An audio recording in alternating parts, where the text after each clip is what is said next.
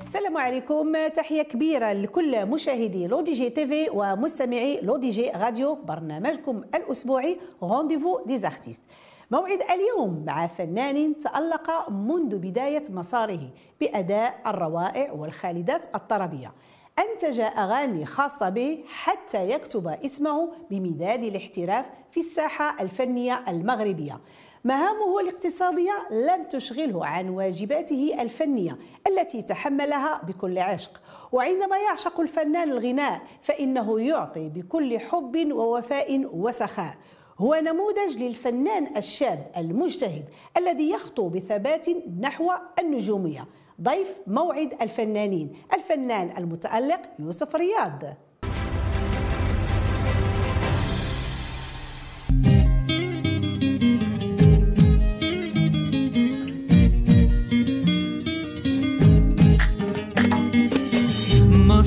صدقتيش كلامك بالحب مرصع وما صافيش. ما صدقتيش. كنتي ناوي الغدار وساسك ما ما صدقتيش. كلامك بالحب مرصع وما صافيش. ما صدقتيش. كنتي ناوي الغدار وساسك ما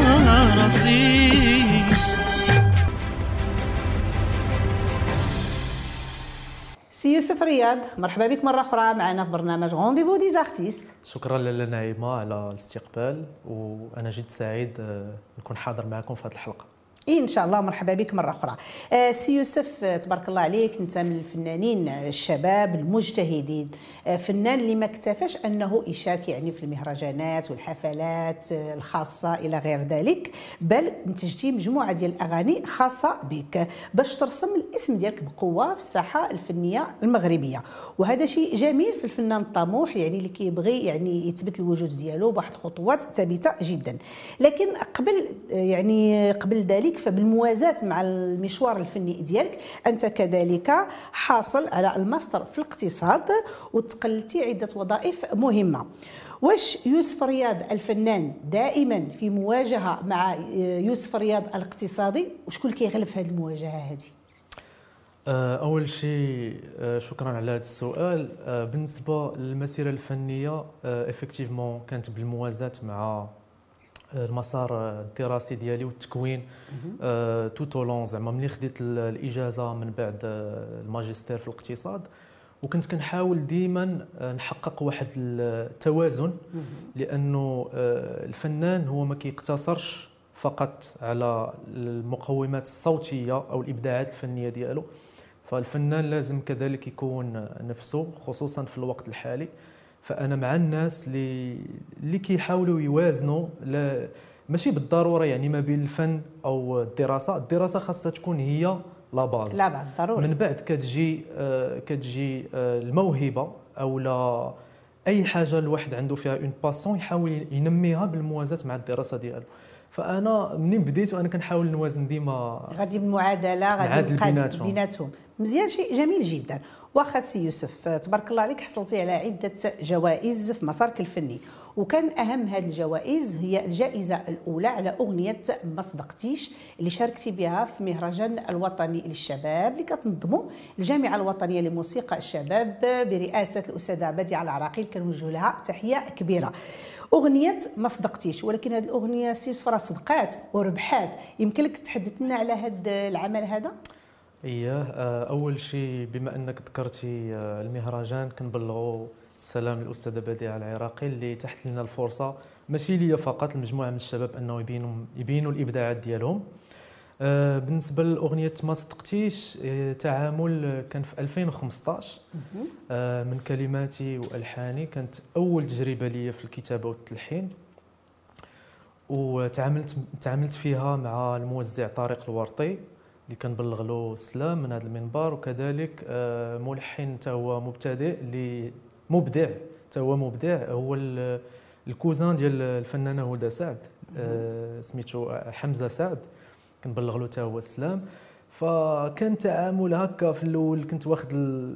كنت ديك الساعة أول سنة ليا في, في يعني كنت كنشتغل في التوظيف. وبديت بهذا بهذا ال single هذا والحمد لله يعني نال اعجاب. الناس سمعوه. ما صدقتيش صدقات. صدق، وزوينة صدق. القضية هذه والله لله. الا زوينه آه مبروك عليك واخا هي راه داز. ولكن شيء جميل ان تتوثق في le CV ديالك أنك حاصل على جائزة أولى في مهرجان وطني. واخا سي يوسف نسمعوا شي حاجة؟ شي دندنة. نسمعوا شي حاجة. يلا تفضل. آه نبداو بشي حاجة مغربية. يا آه سلام. نقولوا مم، يلي صورتك بين عينيا كيدير قلبي حتى ينساك حتى ينساك حتى ينساك. أيام وسنين هي هي. وكل يوم كنت رجاك. سنين شهور أيام وليالي وأنا مشغول غير بيك. عمر غيرك ما يحلالي عمر قلبي ما يسلم فيك. محبتك هي هي وأنا عاطيك العهد وعهدك هو هو. وربي علي شاهد يلي صورتك بين عينيا كدير قلبي حتى ينساكم.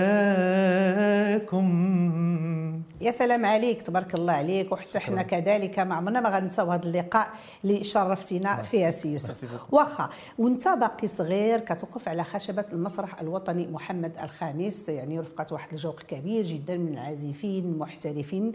وغنيتي من أجمل روائع ديال الموسيقار محمد عبد الوهاب قل لي عمل لك إيه يا قلبي. ألوغ كيفاش كانت هذه التجربة وانت باقي صغير وعلى خشبة المسرح الوطني وجوق كبير وأغنية اللي هي صعيبة بزاف؟ هاد التجربة كانت في سنة 2016 آه، كنت آه، التحقت بجمعية آه، الموسيقى للتواصل والتنمية برئاسة الأستاذة آه، صباح عليوة. وكان اللي كيتشرف اللي اللي كي كيقوم يعني بالجوق أو بالفرقة الموسيقية هو الاستاذ تهامي بن الحوات كنبلغ له حتى هو السلام عرفتي شحال ديال السلام كنت كيدوز من عندنا في آه البرنامج ضروري ضروري. ضروري ضروري ما كنساش أنا الناس. اللي اللي نعم. وقفوا معايا وضروري وخصوصا أستاذ بحجم الأستاذ التهامي بن الحوات هو أستاذ آه، آه، تيعزف القانون وكان. علمنا بزاف ديال ديال الأمور يعني الفنية وبفضلهم يعني وقفت في مسرح كبير مسرح محمد الخامس اللي وقفوا فيه يعني فنانة كبار أول مرة كتوقف لهم أسماء. آه نعم. أول مرة. أول تجربة ليا كانت في مسرح محمد الخامس. يا سلام. قدام جمهور كبير بدية صحيحة. أغنية طربية. نتمنى من الله. المهم كانت في 2016 نعم. يعني آه، تجربة زوينة اللي اللي ماركات آه، الباركور ديالي و ودازت يعني في أفضل الأحوال. نعم الحمد لله. وأنت كذلك يوسف يعني متشبع بالمدرسة الطربيه وكتغني جميع الأنماط الغنائية ولكن بالموازاة مع ذلك كتغني كذلك باللغة الفرنسية اللغة الإنجليزية. واش نقدروا مستقبلا نلقاو يوسف يعني داير شي إنتاج خاص به يعني أغنية خاصة به بلغة أجنبية؟ هو أي فنان آه، ملي كتجي كتسوليه كيطمح أن الصوت ديالو ماشي يبقى غير في العالم العربي. علاش لا؟ يوصل للانترناسيونال العالميه علاش لا؟ يعني سقف سقف الطموحات ما عمر الواحد ما يحطو. غير هي في محدود الأول آه يكون الإنسان واقعي. يعني ما يكونش عاوتاني العقل ديالو في السحاب. ما نكونوش دابا انت كنحلموا مع بزاف. آه، ليكونومي وداك الشيء راه كتغادي بالحساب داك الشيء عندك محسوب. نفعك القراية ديالك يا la branche ريت. ديالك نفعك. يا ريت كون كنت كنمشي بالحساب mais آه، أنا الفن واخذه vraiment كحب. يعني طبعا. آه، الدليل على ذلك هو أن واخا كندير l'autoproduction يعني كندير إنتاجات لراسي. كون يعني كن كنت واخده بالحسابات كنت نتسنى مثلا منتج أو لا ناس يشوفوا فيا الموهبة ويشدوا بيدي لا يعني كنجتهد وكنحاول كن investi. كان ودوك راه toujours على الحساب خدام. والله ما واخدوش بطريقة الحساب. مي كان كنقول أن هذا المجهود في شي نهار في شي عام في شي يعطي الأكل ديالو. ممكن ممكن. ما عطاش. كيبقى في الأرشيف ديالي. يكفي أنني مثلا ندخل مثلا كندخل اليوتيوب أو لا منصات اللي حط فيهم الأغاني ديالي وكنستمع لشي عمل راه كيردني لواحد الذكريات. وهذا بحد ذاته يعني نعم. حاجة زوينة. بالنسبة للسؤال ديالك الصراحه الفكرة ما كايناش. أنني نغني ندير أغنية ديالي. أغنية بلغه باللغة الإنجليزية ولا الفرنسية. كنفضل ديما اللغة العربية وعلاش لا اللهجة ديالنا المغربية. دارجة. نسوقوا دارجة ماركت. نقدر ندير مثلا كلمة أو جملة بلغة أجنبية oui. لكن القالب. يكون مغربي أو لا عربي. برافو عليك. تبارك الله عليك. alors كان أول single ديالك هي أغنية ما صدقتيش. من بعد كتجي أغنية هاد الليلة. غادي نخليكم مشاهدينا الكرام مع اكستري من اغنية هاد الليلة للفنان يوسف رياض ونرجعوا لكم بقاو معنا. ما تمشيو فين.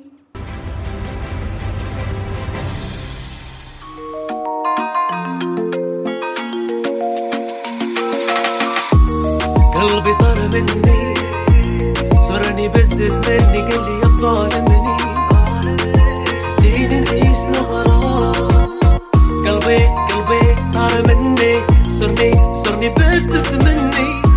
قال لي قال لي يا ظلامي خليني نعيش الغرام خليني نعيش هذه الليلة ونطاوع كل أيام لا تغويني قدامت هاد الحيلة فيك سامعت الكلام. خليني نعيش هاد الليلة ونطاوع كل أيام لا تغويني قدامت هاد الحيلة فيك سامعت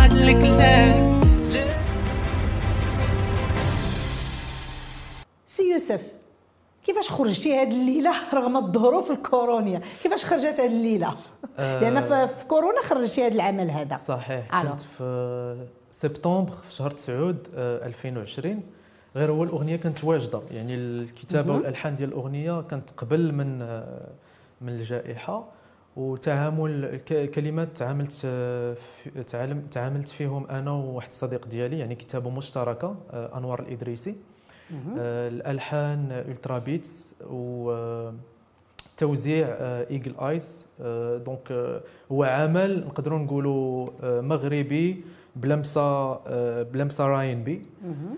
أم، حطيتها في كورونا لأنه أصلا الناس آه، محتاجين محتاجين شي حاجة. يفوجوا على راسهم آه، يعني شوية. يعني أغنية فيها طاقة إيجابية au même temps نقدروا نقولوا شبابية يعني نعم. أغنية محركة R&B فيها rythme.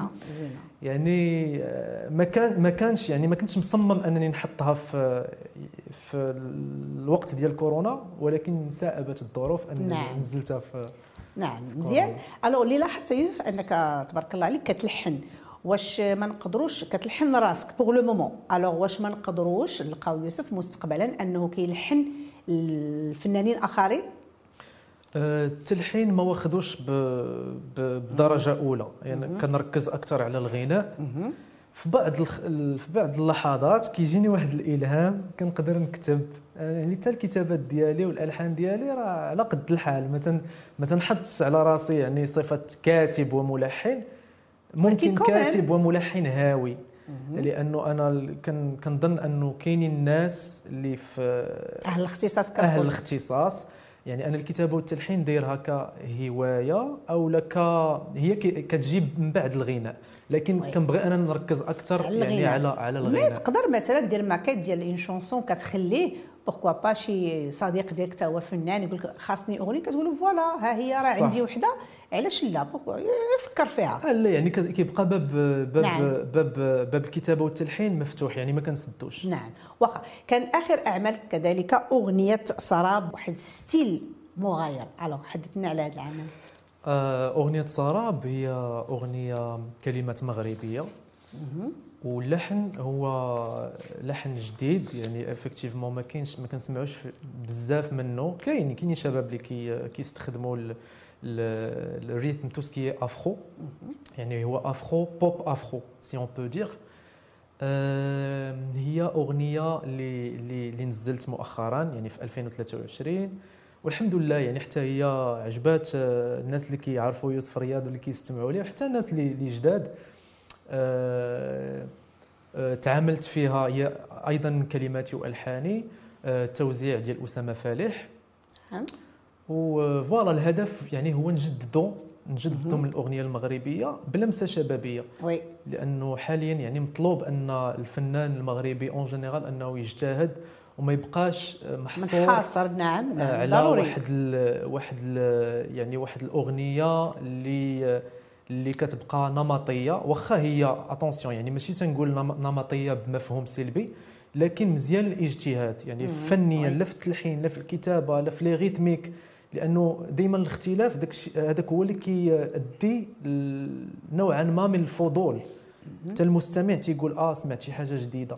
يعني مزيان. مزيان ديك la touche الجديدة ديما تكون حاضرة. la mise à jour لا كتعطي واحد الانتعاش للسوق الس- كتسايروا السوق وضروري il le faut ولكن مزيان. الاجتهاد شيء جميل. alors كنا شفنا في الأول يعني أكثر من ما صدقتيش من بعد هاد الليلة وراه هو عطاهم L'ODJ Radio باش يبقاو يدوزوا دائما في الراديو ديال L'ODJ كذلك غادي يبدأ يدوز الكليب ديالهم في L'ODJ TV. donc دائما حنا الفنانة اللي كنصادفهم اولا بعض الفنانين الأخرين اللي عندهم اقتراحات عندهم أغاني ديالهم يبعثوهم لينا وكيدوزوا على أثير الراديو. وكذلك كيدوزوا les clips ديالهم في L'ODJ TV donc ها هما أغاني ديالك بثلاثة. ها هما عندنا مرحبا بك أنت والأغاني ديالك. شكرا بزاف. واخا سي يوسف البداية ديالك كانت تقريبا من 2011 بدا المسار الفني ديالك. واللي حنا كنعرفوا دائما أي واحد يعني من غير الفن في أي مجال وحنا دابا غنهضروا على المجال الفني. يعني الفنان ملي كيبدا ضروري ما كيكونوا عراقيل وعقبات راه الطريق ما كتكونش مفرشة بالورد كاين الورد وكاين الشوك راك غادي وكتعفط عليه. donc ضروري هنايا سي يوسف لقى عراقيل ولقى عقبات في المسار في بداية المشوار الفني ديالو. كيفاش واجهتيها؟ واش باقيين كاينين هاد العقبات؟ العقبات والعراقيل هي حاجة مفروغ منها لكن ديما الشخص اللي تيكون طموح ما كنهضرش على نفسي بدرجة أولى لكن en général أي شخص طموح ديما يستمتع بالمسار. لأنه ضروري ملي كتوصل لواحد الهدف راه كيولي كيبان لك هدف واحد آخر. كتبقى غادي وكدوز يعني الواحد ما يركزش أكثر على المشاكل أو ال- الضغوطات أو العراقيل بقدر أنه بقدر ما أنه يستخلص دروس وي. ويجدد آه، الرؤية ديالو لل- للهدف. طبعا. لأنه بعد الخطرات كيجيونا انتكاسات. أنا براسي يعني من 2011 لكن مازال ما ما, ما كاينش الاسم ديالي. يعني فنيا ما حاضرش بقوة يعني نكونوا واقعيين. فهذا كيدل على أنه كانوا كانوا واحد لي باغيير. ولكن إحنا ديما السوق. وبشوية بشوية كنتعلموا وهي صح. مزيان يكون عراقيل مزيان يكونوا مشاكل مزيان نلقى آه يعني في أي حاجة غادي نديرها كنلقى شي مشكل ولا ولكن كنتعلموا منهم لأن إلا بديتي بلا راه ما يمكنش. بصح نتعلموا من داكشي كنتعلموا وكنصحوا وحنا غاديين بشوية بشوية وإن شاء الله أنا ما كان كنقول غادي يوسف رياض اسم إن شاء الله غادي يتطبع وغيحط بلايصتو في الساحة الفنية. parce que عندك الكاريزما ديال الفنان آه تبارك الله الصوت ديالك جميل كتجتهد كتكتب كتلحن إيوا تبارك الله المقومات كلها راها واجدة. واخا سي سيدي يوسف رياض وأنت متشبع كذلك بالمدرسة الطربية سمعوا شي حاجة؟ نسمعوا شي حاجة. يلا سيدي. وحشتني عدد نجوم السماء وحشتني. عدد كلام الهوى وحشتني. في كل يوم إنما إنما إنما وحشتني. أكتر وأكتر وإحنا سوا. تعال نخلي الحلم حقيقة. تعال تعال تعال نعوض كل دقيقة. تعال تعال من خوف لبكرة يفرقنا. وإحنا يا روح قلبي ما صدقنا واشتقت لي ورجعت لي وقلت لي وحشتني. يا سلام عليك يوسف. تعال نخلي الحلم حقيقة. طبعا أكيد دائما الحلم إلى الإنسان بقى كيحلم راه كيحققه والجميل أنك اليوم جيتي على أساس باش تصور معنا الحلقة في rendez-vous des artistes ولكن ملي كنا في le salon جالسين وفي الدردشة جاء المدير ديال القناة السي عدنان بن شقرون ومني عرفك أن عندك الماستر في l'économie وداك الشيء اقترح عليك وفتح لك الباب قال لك pourquoi pas كتب اسيدي مقالات وآراهم ونخرجوهم لك. donc هذا هذا حلم ما كانش حتى في البال ديالك. صح صح. أيوا شفتي؟ أنت جيتي على. حاجة وصدقتي على حاجة. مزيان نحلموا ونشوفوا القدام وربي يعني وهذا هذه واحد الميزة كاينة في Le DJ يعني كتفتح الباب للشباب الطموحين غير أرى ما عندك أرى ما عندك صح. وزيد القدام كل شيء يمكن له يتحقق ونتمنوا لك التوفيق إن شاء الله شكراً بزاف. وبعث المقالات ديالك وغادي تنشروا إن. شاء الله سي شكراً برومي. واخا سيدي قول لي يا سي يوسف طبعا أكيد كل فنان تيكون متأثر بشي فنان كيشوفوا الطوب ديالو هو اللي كيشوفوا قدامه فنان أو لا فنانة. بغيت نعرف يوسف رياض شكون الفنان أو لا الفنانة اللي أثرت فيك وخلاك أنك تقول حتى أنا بغيت نكون مغني ولا مطرب وبغيت نكون بحاله آه، كاينين بزاف ديال الفنانة بما أني يعني في من جيل اعتبر من جيل التسعينات فأنا كبرت في مجموعة من البرامج اللي كيدوزوا في, في القنوات وكنا كنسمعوا أغاني مغربية أغاني نعم. طربيه من بين الفنانة اللي كنت كنسمع ليهم وكانوا كيأثروا فيا صوتيا وكيوصلني زعما ال- ال- الطرب والسلطنة ديالهم. كاين الفنان جورج واصوف يا سلام. وائل كفوري آه، صابر الرباعي آه، عبد العالي انور كنت ديما كنتفرج فيه. هو واميمه في واحد أييه، البرنامج كانوا ديما كيدوزوا آه، يعني قائمة طويلة ولكن مزيان. ولكن أسماء زوينة هذه اللي عطيتي أسماء آه. زوينة. مزيان. واخا ودابا مثلا إلى يوسف قرر أنه يدير ديو أغنية دي دويتو مع شي فنان. شكون الاسم اللي اللي تبغي دير معاه ديو؟ فنان أو لا فنانة؟ بالنسبة لل- للجيل ديالي أو يعني المغنيين الشباب أنا كنت déjà ذكرتها كانوا كيعجبوني بزاف أغاني مهدي موزاين لا لا في الأداء ديالو لا حتى في التلحين. كنبلغ ليه حتى هو السلام من هذا إيه. المنبر. آه، هند زيادي كصوت آه، نسائي كتعجبني حتى هي. يعني أنا كنحاول نشوف بعدا غير الفنانين اللي اللي اللي زعما طاحوا لي حاليا في في البال. في البال. مي راه أنا الباب ديالي ديما خلينا تيبقى نحلموا مفتوح. واحد شوية كحلم. شكون الإسم اللامع اللي كيحلم يوسف رياض ويتمنى أن حنا كنحلموا ولكن الح- الحلم كيتحقق. آه بصح. كيحلم يوسف رياض أنه يدير مع تصور دابا أنت غتعطي واحد الاسم في الحلقة والحلقة غادي تذاع وهذاك الفنان غادي يتفرج في الحلقة ويسمعك كتقول الاسم ديالو يقدر يتصل بك. شكون الاسم اللامع اللي تبغي أنه يكون معك؟ آه، أسماء اللي ذكرتها هي أسماء لامعة. مهدي مزين زيد. وهند طبعاً. سيادي آه، آه، عربيا نقدر نقول لك صابر الرباعي تيعجبني أيمن الأعتر فنان ليبي هو صوت يا سلام. هادشي اللي كاين. ايوا نتمناو الخير. علاش لا؟ علاش لا؟ واخا يوسف بحكم أنك رجل الاقتصاد ورجل الفن في نفس الوقت واش الفن اليوم يعني أصبح اقتصاد قائم بذاته أو لا؟ مازال ما وصلناش لهذه المرحلة. الحمد لله. هو كاين كاين اجتهادات كثيرة اللي اللي اللي وقعت في هذا ال- نقولوا ثلاث أو أربع سنوات الأخيرة الأخيرة. نعم. يعني كنشوفوا باللي أن ال- ال- المجال الفني غادي وكيتقنن غادي وكيتعدل غادي وكيبانوا طاقات جداد. يعني آه، وزارة الثقافة ما ما قصراتش يعني أنها تع- تعطي واحد الدفعة. للشباب وتوضح الأمور بشكل آه، أكثر شفافية إن صح التعبير. ف آه كنشوف أن يعني السنين اللي اللي جاية إن شاء الله في تطور إن شاء كاين الله. تطور تطور واخا. مزيان. آه، يوسف آه، كنشكرك بزاف على قبول الدعوة. آه، دردشة جميلة جدا. تبارك الله عليك وكنتمناو لك التوفيق إن شاء الله. ألوغ بغينا قبل ما نختموا بغينا كلمة للجمهور ديالك الكاميرا قدامك. ألوغ آه، أول حاجة شكرا أستاذة مرحباً. على الدعوة. آه، كما قلتي الدردشة دازت آه، بالزربة واستمتعت معك في هذا اللقاء. كذلك. كنبلغ السلام للجميع الناس اللي كيستمعوا اللي كيستمعوا أو اللي كيشوفوا Le DJ rendez-vous des artistes السلام la régie والناس اللي المشرفين على كل ما هو تقني. الفريق العمل حتى هو اللي كيخدم معايا على رأسهم. آه، أنس أيت عثمان آه، الكاتبة آه، دنيا وصديقي الفنان أسامة. وإلى إلى حلت باب ال- نعم. باب الأسماء. المهم ما غنساليش. وشكرا بزاف على حسن الاستضافة. وإن شاء الله نكون ضيف خفيف. باش كتوعد كاينين؟ كاينين جوج الأعمال حاليا يعني في طور الاشتغال عليهم. إن شاء الله عمل واحد فيهم غيكون في الصيف. والعمل الثاني إن شاء الله في 2024 في الفترة إن شاء الله. شهر ثلاثة إن شاء الله إلى وفقنا الله. إن شاء الله بالتوفيق إن شاء الله.